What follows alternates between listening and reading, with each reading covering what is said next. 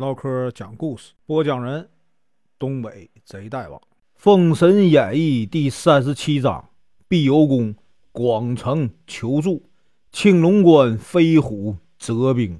声明：本书由网络收集整理制作，仅供预览、交流、学习使用，版权归原作者和出版社所有，请支持订阅、购买正版。如果你喜欢，点个红心，关注我，听后续。想到能杀了姜子牙呀，火灵圣母真是喜不自胜。哪知呢，此时却是自己的时期呀。他正要取姜子牙的首级，却看见有人呢唱歌而来。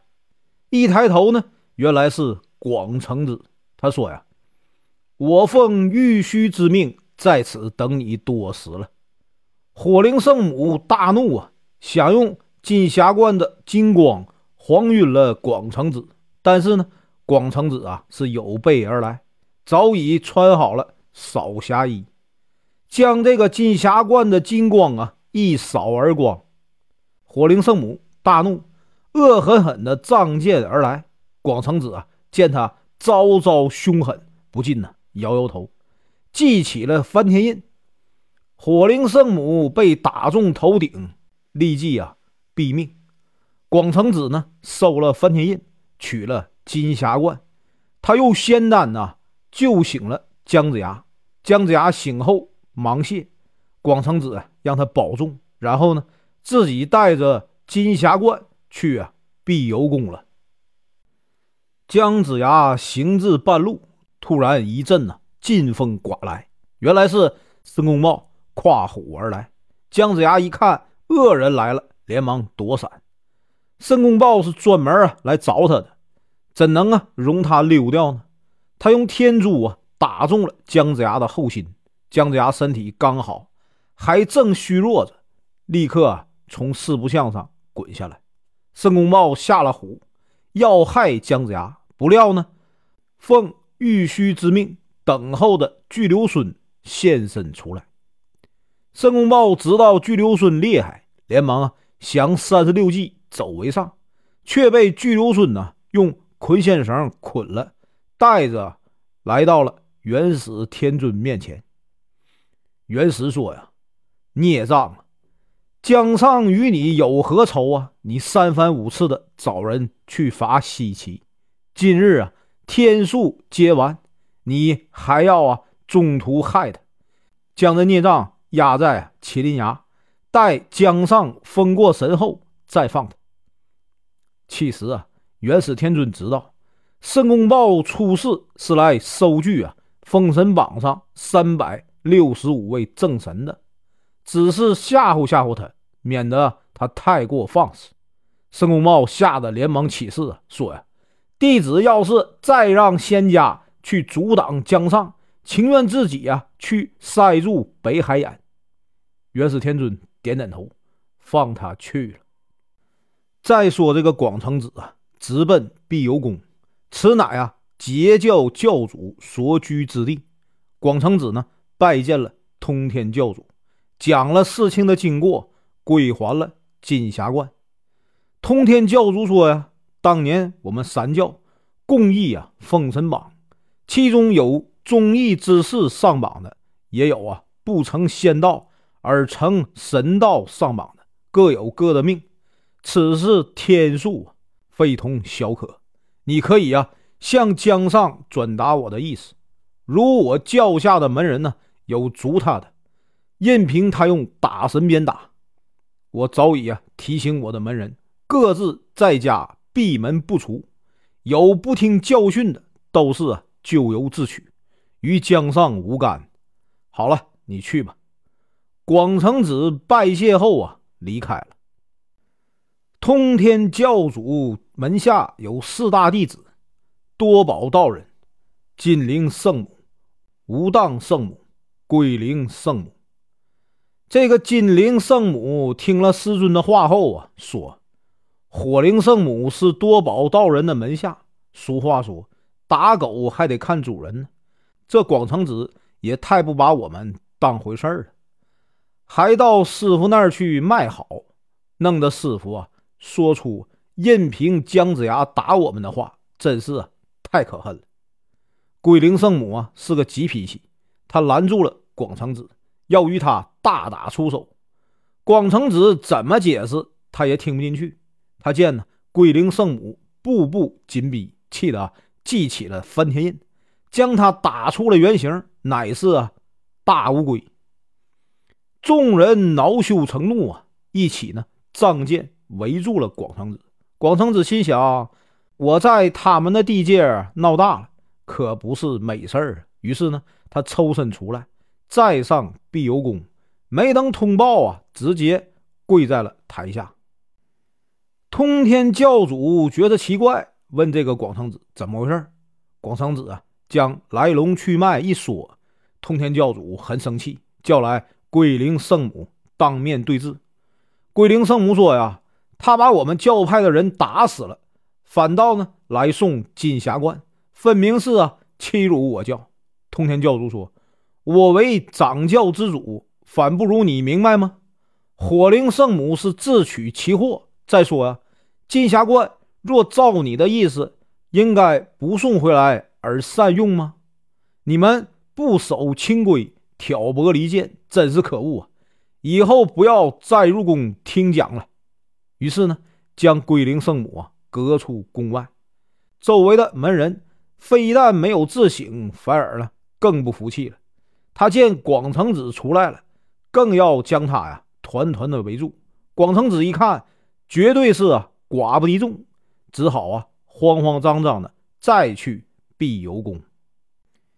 这次通天教主就有点生气了，他说呀：“广成子，你为何又进我宫来呀？难道这儿全无规矩了吗？任你胡行吗？”广成子只好啊向他求救。通天教主一听众门人这么无礼，气得命水火童子把众人都带到宫里来，由他看着。这下广成子才稳妥的离开。广成子走了，通天教主开始训诫门人，责备他们不懂事儿。多宝道人呢，为了达到自己的目的，添油加醋的说：“老师啊。”你别被他们道貌岸然的样子给骗了。你说，红花白藕青荷叶三教原来是一家，其实呢，他们背后瞧不起咱们，说咱们都是啊受累得道，他们才是啊无上至尊，所以啊我们才不服的。通天教主有点恼怒了，说呀，我若是受累得道，他们师傅不也成了受累得道吗？真是轻薄之谈。金陵圣母啊，你去后面取那四口宝剑来。通天教主又说：“多宝道人过来，听我吩咐。他既然笑话咱们教，你呀，不如将这四口宝剑去摆个诛仙阵，看看他们阐教啊到底有多大本事。这四口剑呢，分别是诛仙剑、戮仙剑、现仙剑、绝仙剑，只要悬在门上。”发雷震动弹，剑光一晃，任他是谁呀，全都难逃此难。多宝道人大喜，通天教主又给他一张诛仙阵图，让他去啊界牌关阻住周兵。话分两头，胡生呢见姜子牙回到了嘉梦关，但这个火灵圣母没回来，估计呀他是凶多吉少啊。既然形势转变，自己还是啊快快投降保命吧。于是呢，他打开城门迎他们入关。姜子牙和红锦都觉得这个胡生啊，乃反复不定的小人，便将他给斩了。姜子牙一行啊，赶回了泗水关。黄飞虎夺取了青龙关呢，也不是很顺利。姜子牙没坐稳几天，就收到了。黄飞虎的求救信说：“呀，邓九公和黄天祥都已阵亡了。”姜子牙大惊啊！邓婵玉哭的要去为父亲报仇。土行孙押粮回来了，也赶了去。哪吒呢，更是啊，火速赶往。原来青龙关的镇守大将叫邱隐，乃是啊，取善得道，擅长道术。虽前面呢连输几场打斗，但是呢后来他的押粮官陈奇回来了，他们呢就一直得胜。黄飞虎的小儿子黄天祥年方十七岁，三次与这个蚯蚓对战，三次杀得他负伤而回，最后一次呢更是口喷鲜血，蚯蚓恨之入骨啊！陈奇回来以后，第一轮对战是啊邓九公，邓九公呢刀法如神，陈奇呢抵挡不住，急忙就把这个荡魔杵一晃，闪出啊三千飞虎兵，手持挠钩套索，如长蛇阵一般的冲来，而且呢他有一人秘传的道术，养成啊腹内一道黄气，喷出口来，凡有啊。三魂七魄的见黄气，自然呢魂魄啊消散，跌下马来。邓九公呢就这样翻身落马呀，被抓了回去。他醒来以后啊，大骂道：“匹夫啊，以左道之术擒我，死也不服啊！我活着不能吃你血肉，死了也必变为厉鬼啊，来杀你这恶贼！”蚯蚓大怒，命人将他给斩了。可怜邓九公啊，归州不能啊会诸侯于孟津，今日呢血洒青龙关。后来呢，这个陈奇又用此法活捉了泰鸾和黄天禄，将他们给关了起来。蚯蚓还惦记着亲手杀了黄天祥，次日呢，他头上戴了一个金箍，好像头陀的样子，点名啊要黄天祥出来。黄天祥乃。将门虎子功夫啊比他好，蚯蚓呢招架不住，回马逃走。黄天祥没有发现有诈，拍马就追。只见蚯蚓头顶啊显出一道白光，光中啊出现一颗碗大的红珠，在空中啊直转。黄天祥啊只看了一眼，就觉得头昏脑胀，被对方牵了去。黄天祥和邓九公一样啊刚烈。大骂呀！蚯蚓用旁门左道得胜，不是英雄。蚯蚓呢，恼羞成怒，命人将他斩首，并把尸体呀挂在城门上，风化其尸。可怜黄天祥一片忠心，却英年早逝。没几日啊，哪吒就到了。他乃莲花之身，看了蚯蚓的红珠，也没反应。蚯蚓一慌。被哪吒的乾坤圈打中肩窝，伏案而逃。土行孙和邓婵玉赶来以后，看到黄天祥的尸首啊被羞辱，非常的气愤。晚上呢，土行孙借着地形术将黄天祥的尸首啊偷了回去。次日啊，陈奇来战这个土行孙夫妇，土行孙呢被他嘴里的黄气射到。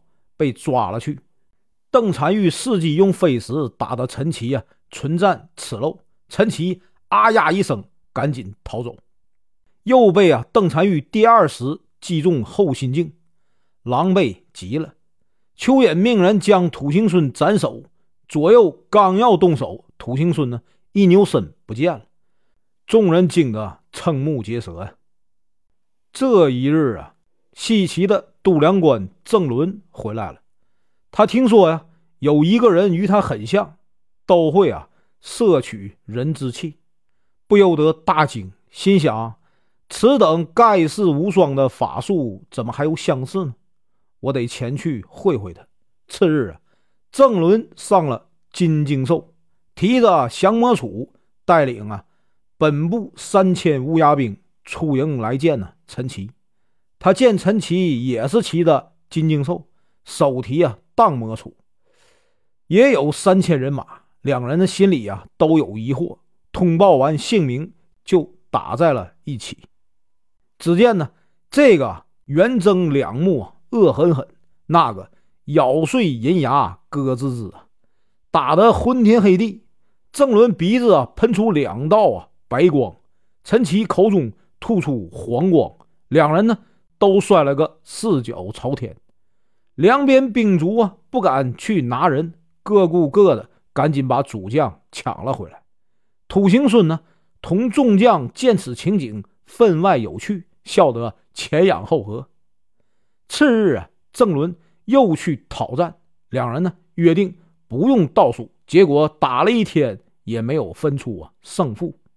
哪吒见久不能破关，非常着急。他说呀：“如今土行孙也在，不如今夜我先进关，负责斩断门锁，他负责救人，然后呢？”我们里应外合，取了这关，就算完事儿。本文结束，感谢观看，请听后续。